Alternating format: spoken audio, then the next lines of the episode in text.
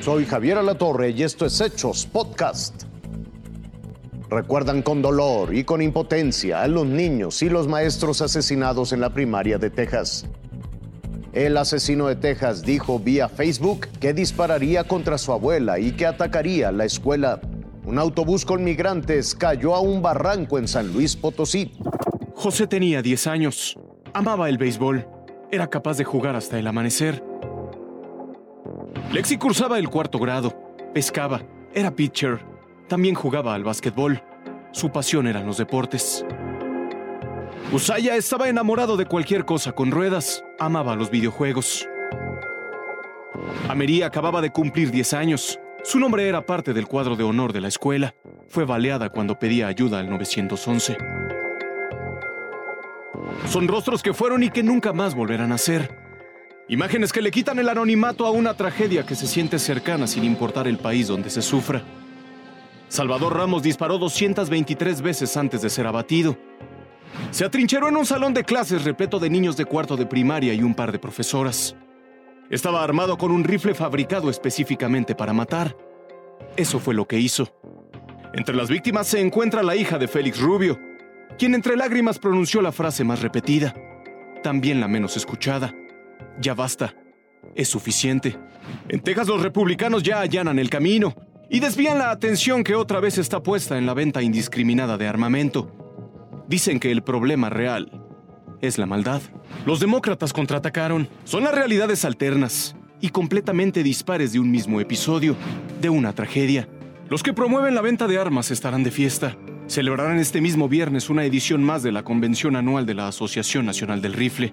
Del otro lado estarán aquellos que ese mismo día, y quizás a la misma hora, verán cómo sus pequeños bajan tres metros bajo tierra encerrados en un ataúd que no debería llevar su nombre. Raciel Cruz Alazar, Fuerza Informativa Azteca. It is intolerable and it is unacceptable for us to have in the state anybody who would kill little kids in our schools.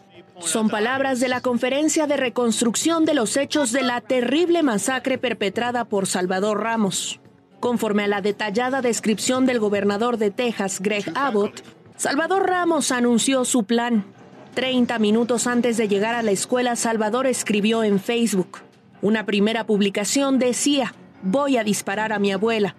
La segunda reiteraba, voy a disparar a mi abuela. La tercera, 15 minutos antes de llegar a la escuela, rezaba, voy a disparar a una escuela primaria. La cronología indica que lo primero que ocurrió fue que el pistolero discutió con su abuela, una mujer de 66 años a quien disparó en la cara.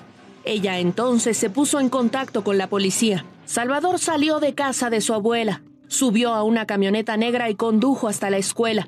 De camino tuvo un accidente a bordo del vehículo. Cayó en una zanja y los vecinos escucharon el ruido del percance. Ramos bajó de la camioneta, saltó una cerca e ingresó a la primaria.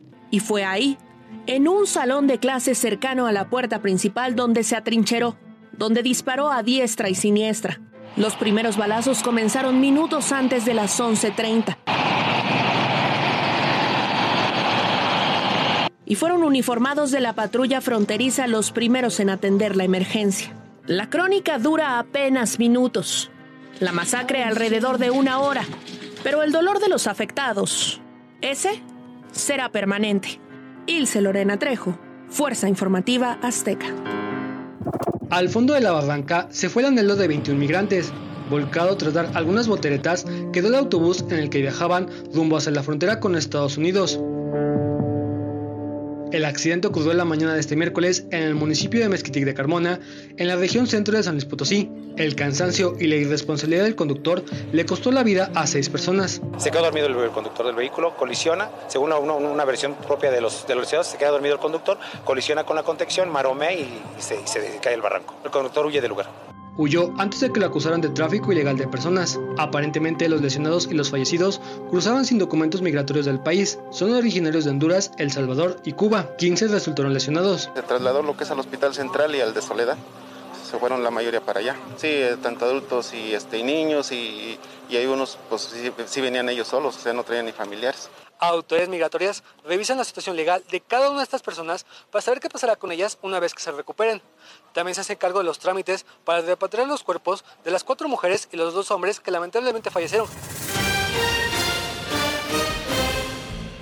Hasta aquí la noticia, lo invitamos a seguir pendiente de los hechos.